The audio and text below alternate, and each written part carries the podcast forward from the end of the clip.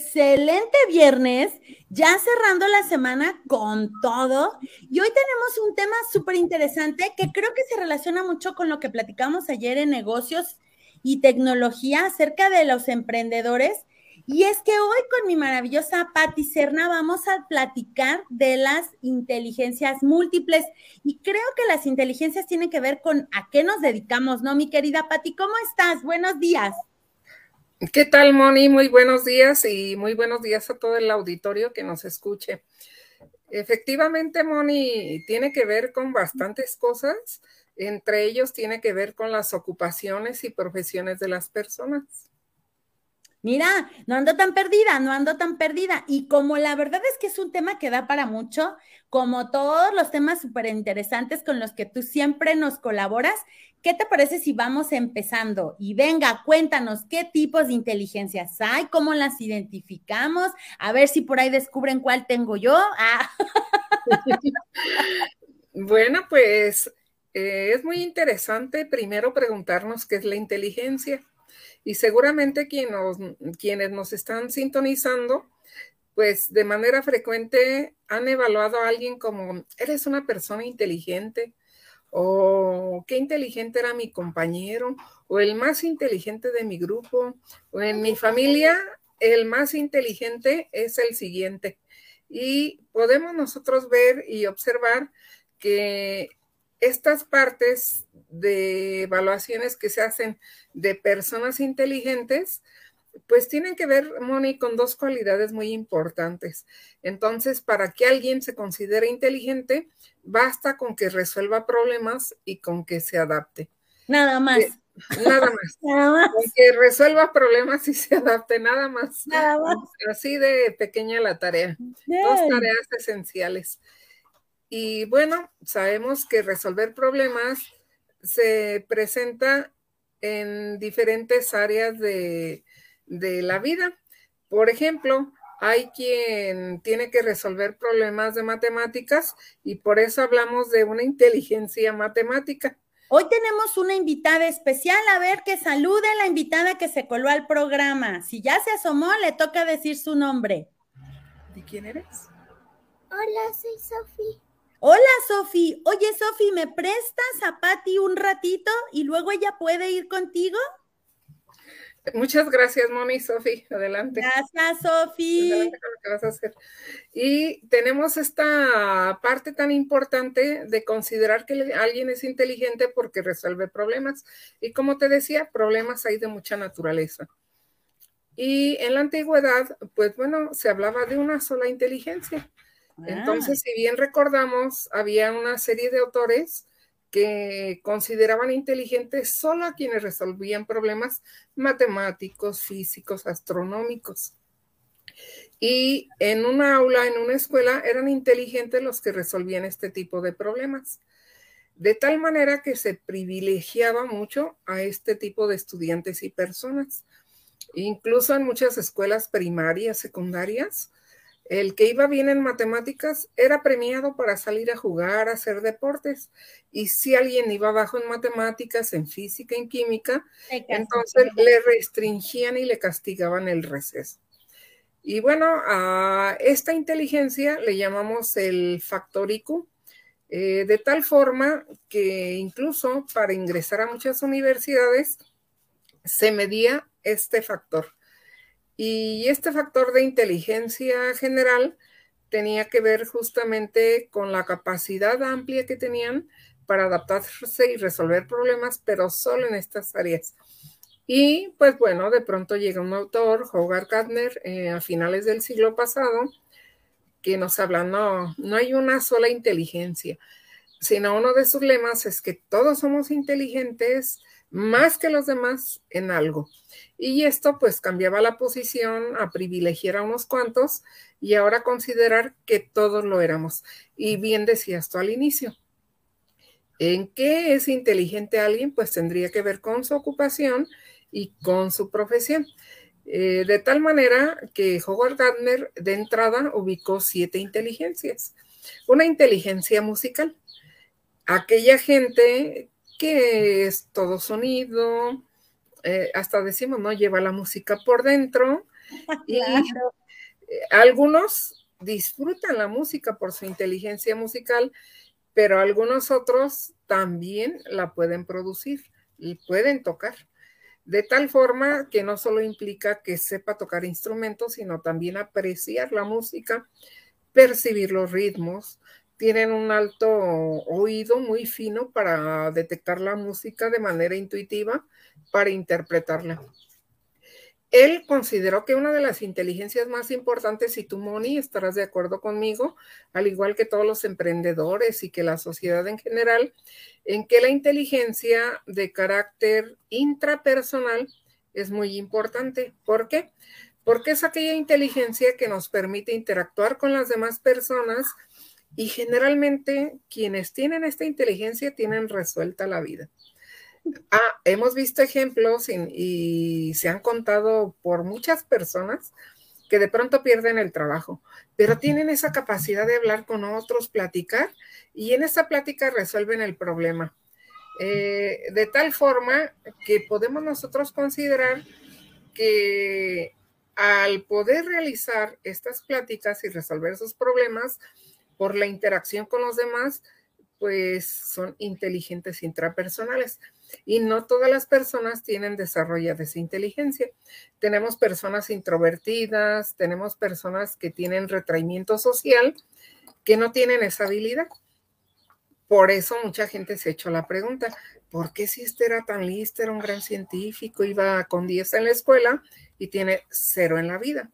Pues bueno, porque su inteligencia no le permite resolver problemas de interacción o relacionarse con otras personas, ¿no? Sí, efectivamente. De tal forma que en esta inteligencia entonces eh, podemos nosotros advertir esa importancia.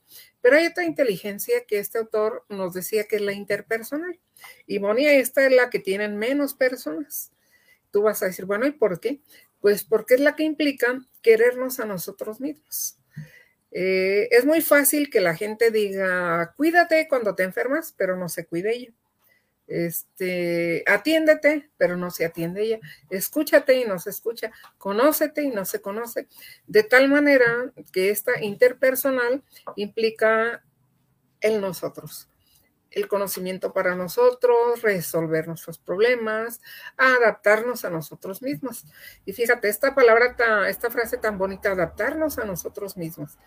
Hay gente que no acepta su cara, su nariz, la forma de su pelo, la familia que le tocó, o los rasgos totalmente personales, no solo los del, yo familia, del yo sociedad, sino el yo netamente como individuo. Y entonces, ¿qué ocurre con estas personas? Eh, pues eh, empiezan a tener un mal concepto de sí mismas, un bajo autoconcepto, una baja autoestima, una baja autopercepción.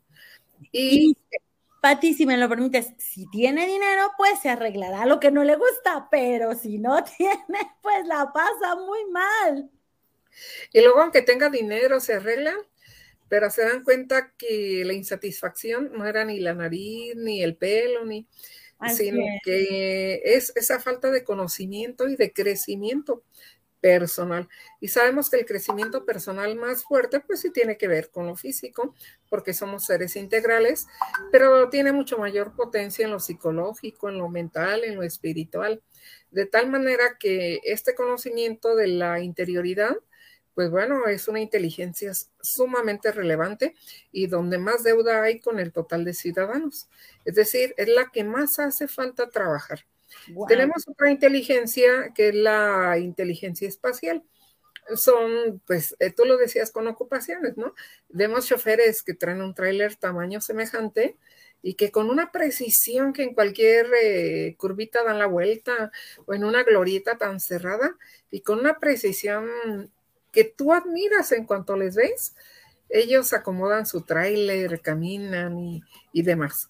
De tal manera que sí, también las profesiones eh, tienen que ver con el desarrollo de las inteligencias, pero muchas personas ya las tienen desarrolladas. Hay gente que maneja y a la primera se estaciona y gente que tú ves que, que hacia atrás, hacia adelante y tiene como todo el espacio del mundo y con grandes dificultades está intentando estacionarse. Entonces, quienes tienen esta inteligencia espacial, pues tienen una excelente perspectiva, un excelente dominio de espacio, se pueden estacionar de manera muy fácil y tienen una serie de, habilidades. Y bueno, hay otra que se ha perdido mucho, pero con la que nacemos todos y que los niños la tienen elevadísima, todos, todos los niños. Le llamamos inteligencia naturalista, que te digo, eran siete las que Howard Gardner había enunciado y luego agregó esta otra, y son ocho, de las que él clasifica. Esta inteligencia naturalista implica el contacto, como su nombre lo dice, con la naturaleza. Y entonces tú ves cómo los niños tienen una tendencia a jugar con la tierra, con el aire. Si ven la lluvia, eh, les gusta mojarse. Ven una hormiguita, la van siguiendo ven un perrito, lo acarician, lo ven, lo aroman. Son muy curiosos, muy observativos. Y esto es muy importante, ¿por qué? Porque esto les desarrolla el amor hacia los otros. Y además les permite, pues sabemos, elevar sus niveles inmunes, sus eh, defensas, pero también les permite mucho la autonomía, la seguridad, y hoy en los poblados, pues los niños brincan en los ríos, se suben a los árboles, se entierran, pero en las ciudades, en pro de la higiene, se les ha privado mucho de este contacto, ¿no? los niños intentan gatear y ensuciarse y los colocan en la andadera. Eh, apenas si están tocando la tierra, ya con la toallita le están limpiando las manos. Esto no significa que habría que traerlos sucios, no, pero habría que permitirles el contacto con la tierra, con el agua, con el sol, con el aire, con toda la naturaleza, los vegetales, los animales, los árboles, la admiración con el cielo, porque esta la tienen altamente desarrollada. Y generalmente los niños de ciudad la van eliminando. Cada vez pierden ese amor por la naturaleza y disminuye su inteligencia naturalista. Sería como lo que decimos que niño que no se ensucia, niño que no es feliz. Eh, prácticamente diríamos eso porque si te fijas, eh, pasear, caminar, jugar, dar una maroma te implica ensuciarte, despeinarte, de tal manera que eh, prácticamente ese lema que tú dices tiene mucho grado de verdad en términos de que ellos pueden estar sucios, pero son felices. ¿Por qué? Pues porque las actividades que realizan los hacen reír, los hacen disfrutar la vida y les hacen sentirse potencialmente alegres, felices en la vida. Y bueno, esta inteligencia naturalista, como te digo, es vital. ¿Por qué? Porque además quienes la siguen cultivando llegan a ser grandes investigadores. Mm. El hecho, por ejemplo, de que desde niños se están observando las hormiguitas, las siguen, tiene un acto ya de formación científica, de ser observador, de ser meticuloso, de ser curioso. Los emprendedores son altamente curiosos, son altamente observadores. Ellos observan algo y ven una oportunidad y la, y la imaginan y la transforman. Entonces, estas habilidades se van desarrollando ahí. Y bueno, eh, estas son de las inteligencias, por supuesto, está la inteligencia matemática. En esa inteligencia, pues, les gustan las fórmulas, los números, los algoritmos, eh, los cálculos, los retos, los acertijos, las figuras, las formas geométricas, de tal forma que también hay mucha gente que tiene muy desarrollada esta inteligencia. Hay gente muy afortunada que las tiene desarrolladas todas. Claro. personas exitosas en la escuela, en la calle, en la casa. ¿Recordabas algún ejemplo, Moni? Sí, bueno, es, es, iba a comentar esas personas a las que luego admiramos, ¿no? Porque vemos que es una persona que contribuye con su comunidad, hace senderismo, a lo mejor anda con la familia en el camping y lo ves que en su trabajo es un buen compañero de trabajo y lo ves que resuelve problemas complicados de matemáticas, pero también igual canta en el karaoke el jueves y bueno, dices, ahí se lo dieron de todo.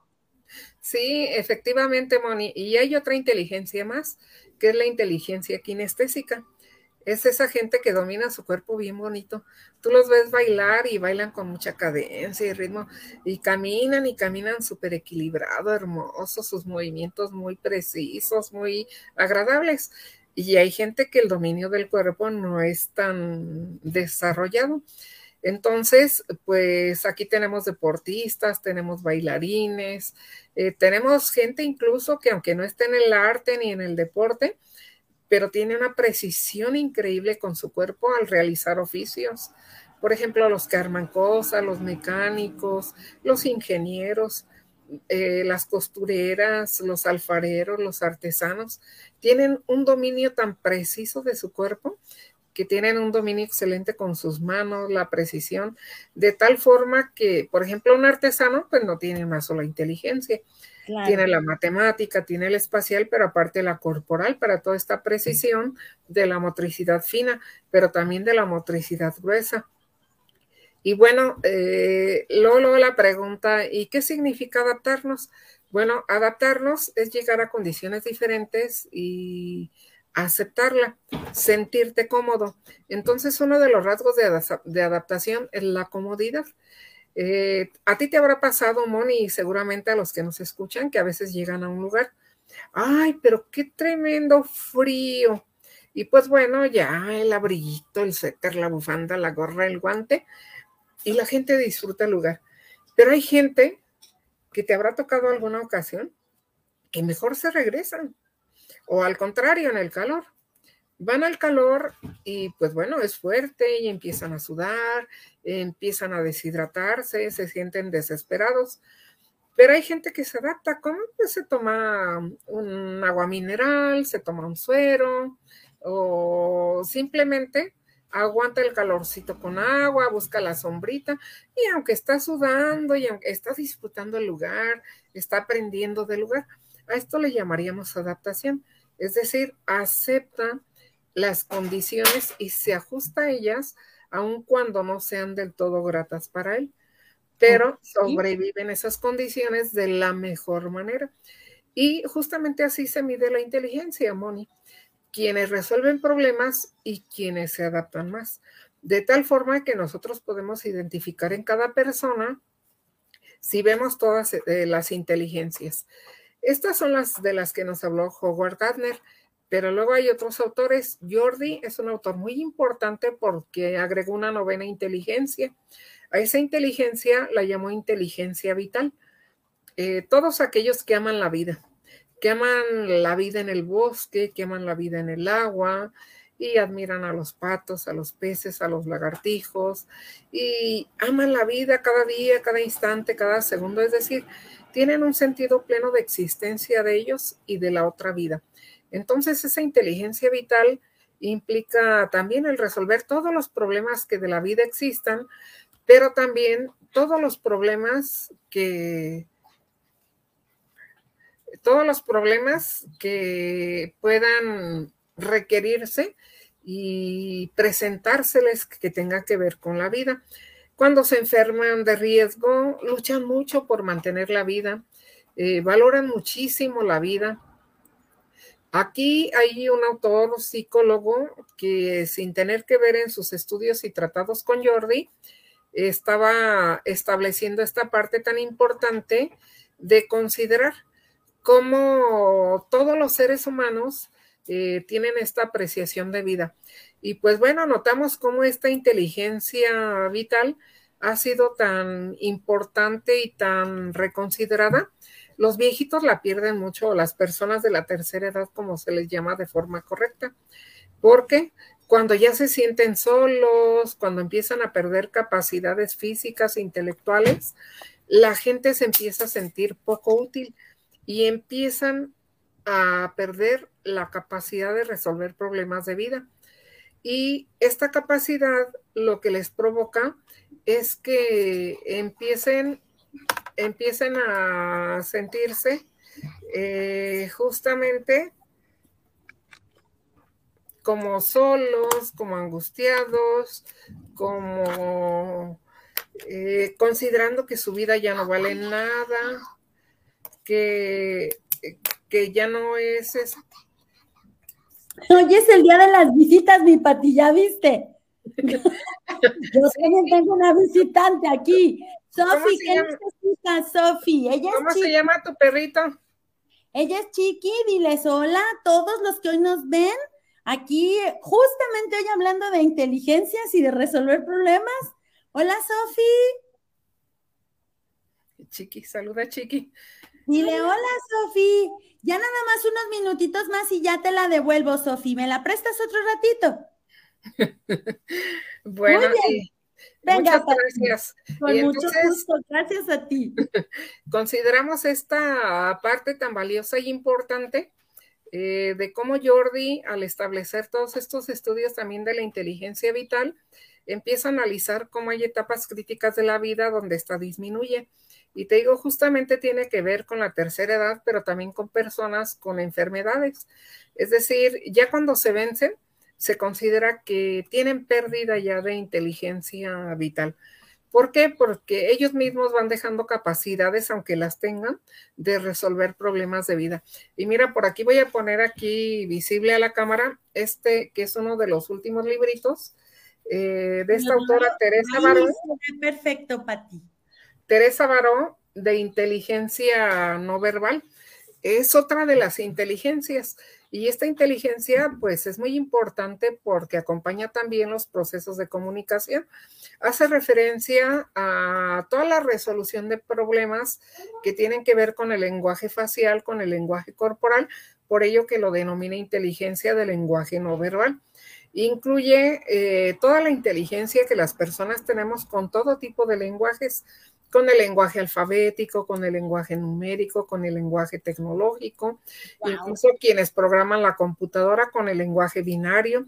Eh, estos equipos que están detrás de todas estas actividades, con todo el manejo del lenguaje visual, que implica la conexión con videoconferencias, con retransmisiones, con el manejo de redes, con el diseño, de tal forma que pues es una inteligencia también muy vigente hoy en día y de manera muy importante. Y pues bueno, la posibilidad de preguntarse de quien nos escuche, eh, ¿qué tan inteligente sería una persona? Aquí Sofi nos está presentando a Dori, que es nuestra perrita, y está resolviendo el conocerla. ¿Qué tal? y pues bueno, consideramos entonces todas estas inteligencias como todo ese conjunto de posibilidad que los seres humanos tenemos para resolver problemas y adaptarnos. Y quienes nos escuchen y tengan hijos, pues empiezan a observar y se dan cuenta que todos sus hijos son inteligentes. Entonces no es que haya unos más inteligentes que otros, sino que alguien tiene una, una, inteligencia en cierto ramo, alguien tiene otra y alguien tiene otra. Y esta teoría de las inteligencias múltiples, pues nos dio una vuelta al mundo académico. ¿Por qué? Porque ya no nos hizo ver que en el salón tenemos uno o dos inteligentes, sino todos son inteligentes y lo son en algo. Yes, así es. Creo que ese descubrimiento, yo me atrevo a decir que es una de las mejores cosas que nos ha pasado no solo a los involucrados en el ambiente académico, sino a todas las generaciones que vienen detrás y que ya no están en un ambiente en donde solo la inteligencia matemática es, era lo que imperaba, ¿no? O sea, solo si eras bueno en matemáticas. sí, efectivamente. En español, ¿no? También con la... Efectivamente, Moni, y entonces encontramos que hay una gran cantidad de gente que tiene una gran cantidad de inteligencias y que no está en el ámbito escolar. Eh, tú ves, por ejemplo, personas que viven en el campo y tienen que resolver problemas con sus siembras, con el almacenamiento del maíz, con el combate a las plagas, con el procesamiento, pues, para ir optimizando los vegetales, el hecho de que consideremos elementos básicos para poder cuidar todos sus insumos, todos sus elementos. Y pues bueno, qué bueno que el día de hoy nos haya tocado este tema de inteligencias múltiples, porque bueno, eh, hemos encontrado aquí algunos problemas y los hemos resuelto de tal manera que... La, la de inteligencias, qué bueno. Podemos ver qué inteligencias tenemos desarrolladas y cómo nos adaptamos en ello. Y pues bueno, la invitación a las personas es que admiren en cada persona eh, la inteligencia que tienen. Y tú bien dices, fue un parteaguas educativo. ¿Por qué? Porque esto fue lo que nos volvió la mirada a la diversidad, a darnos cuenta que nuestros alumnos son diversos, pero que son muy valiosos, que todos son inteligentes y que aunque no sean gentes académicas o escolares, son inteligentes. Eh, lo mismo un chofer que un obrero, que un campesino. De los choferes, ¿cuánto problema tienen que resolver? Que se les ponche una llanta o los problemas de violencia. Las ciudades. Los tráficos o la violencia que tienen que enfrentar y salir bien librados, o que se les descompone alguna pieza de su auto, o cual, tanta cosa que tienen que enfrentar en el camino. Pero bueno, si tú ves un pescador, eh, igual la cantidad de retos, de problemas, de cuestiones que tiene que enfrentar es inaudita. Si ves una mamá, pues bueno, también toda la cantidad de problemas que tiene que enfrentar. Una mujer soltera, toda la cantidad de problemas que tiene que enfrentar. Entonces, no hay un solo ser, un solo ciudadano en el rol, en la profesión, en la ocupación, en el lugar que viva, que no tenga que resolver problemas. Y es mucho más inteligente quien lo resuelve primero. Y esta inteligencia se empieza a desarrollar desde pequeñitos. Por eso, mamás que nos escuchen, dejen a sus hijos resolver problemas. ¿Cuáles son los problemas? Van cambiando con la edad. Por ejemplo, de bebés, alcanzar un objeto, ese es el problema, ese es el reto. No hay que acercárselos. Hay que promover que él vea cómo lo resuelve y lo haga. Un niño no puede abrir un dulce. Antes que abrírselo, hay que irle dando pistas de cómo hacerlo para que lo haga. Eh, igual luego los jóvenes van a enfrentar, cada edad tiene sus retos, que cómo le habla la novia, que cómo la conquista, que cómo aprende a bailar, que cómo se inserta en un grupo. Eh, alguien, un profesionista, que cómo elabora un currículum, que cómo se prepara la entrevista. Alguien que ya elabora cómo es puntual, cómo resuelve lo que le piden, o todos los retos que el mundo moderno hoy nos está enfrentando. Los seres humanos hoy tenemos que actuar con una inteligencia mucho más veloz y expedita. ¿Por qué? Porque los retos eh, de la tecnología y del mundo global son mucho más rápidos. Si nosotros escuchamos a alguien de un tema de inmediato, ¿qué es lo primero que tenemos que resolver? El aprendizaje de conceptos nuevos. ¿Cuánto término nuevo hay? Fíjate, Patti, que justo en el programa de ayer de Business y Tecnología, alguien preguntaba que cómo hacerle con estas nuevas tecnologías, pues que vienen empujando y que platicábamos justo, nos dan un revolcón como la ola en el mar. Y la respuesta, pues, que yo le daba a la chica que nos preguntaba era que debemos entender la tecnología como una herramienta para facilitarnos la vida, no que nosotros estemos a merced de ella, sino ella trabaja para nosotros. Sí, ¿verdad? Y justamente pues este, vamos viendo cómo hoy en día el mundo nos presenta ese primer reto, cómo aprendemos conceptos y palabras nuevas. Quizá para muchas personas de pronto escuchar eh, qué es el ciberespacio, qué es la macrotecnología, qué son los cibersitios, o podemos ir incrementando tanta palabra que, se va teniendo, de tal forma que la gente empieza, ¿no? O cuando empezamos a escuchar de los nuevos nombres de las monedas, cuatro o cinco nombres diferentes, eh, de las monedas digitales me refiero. Y empezamos a escuchar nuevos campos de conocimiento, eh, nuevas tiendas, pero que ya son mundiales, que son globales, nuevos procesos. Eh, alguien decía, ¿y cómo se dice cuando alguien te espía en Facebook? Bueno, pues son palabras, términos nuevos, ¿no? O de pronto, a lo mejor hace décadas no decíamos voy a WhatsAppear, y hoy pues todos WhatsAppeamos en cualquier instante del día para revisar. Y una cantidad, todos esos son retos, todos esos son problemas, y todo eso es adaptarnos. ¿Qué ocurre con la gente que no se adapta a estas cuestiones? Tú habrás conocido, al igual que quien nos escucha, Moni, quien dice, no, es que yo no me gusta el celular, porque pues, no, es muy difícil y no lo manejan. Son raros, son los menos, pero los hay. De tal manera que decimos, esta gente no se está adaptando a esta era. Eh, y nos hacemos preguntas, ¿es importante la adaptación? Sí lo es, Moni. Te voy a poner un ejemplo. ¿Cómo lavamos hoy en día? Pues con la lavadora automatizada que lava, enjuaga, seca, plancha y todo listísimo, ¿no? En un proceso ahí encadenado. ¿Qué ocurría antes? Pues no se hacía eso. Alguien iba al río y lavaba ya. Eh, pero también eso implicaba lavar. Más tarde hubo pilas y lavaban en el lavaderito y todavía las hay en algunos contextos. Eh, ¿Qué implicaría con alguien que usa la lavadora y va a un río y tenga que vivir ahí un mes? Pues bueno, tiene que adaptarse a lavar en la piedra, a lavar en el río, si no hay otra circunstancia. Si, claro. si alguien no se adapta, pues diríamos que le falta inteligencia. Ahí está la palabra clave del día de hoy. La adaptación es el nuevo termómetro, le podemos decir como un termómetro, como el nuevo barómetro de medición de inteligencia. Si tú te resistes, fíjate cómo se han ligado los temas de la semana, Pati, qué interesante. Justo el miércoles con Moni Rojas hablábamos de resistir o ser flexibles. Y aquí entra también esa parte, ¿no? ¿Qué tan inteligente eres a la hora de resolver y estás resistiéndote o estás siendo flexible para más bien adaptarte a las nuevas condiciones con los cambios que esto se va presentando en la vida. Mi Pati Bella, siempre, siempre, siempre nos dejas, yo al menos así siento, las neuronas súper conectadas, llenas de nuevos conceptos, de nuevas perspectivas de cómo ver la vida a través de los temas maravillosos que siempre abordas.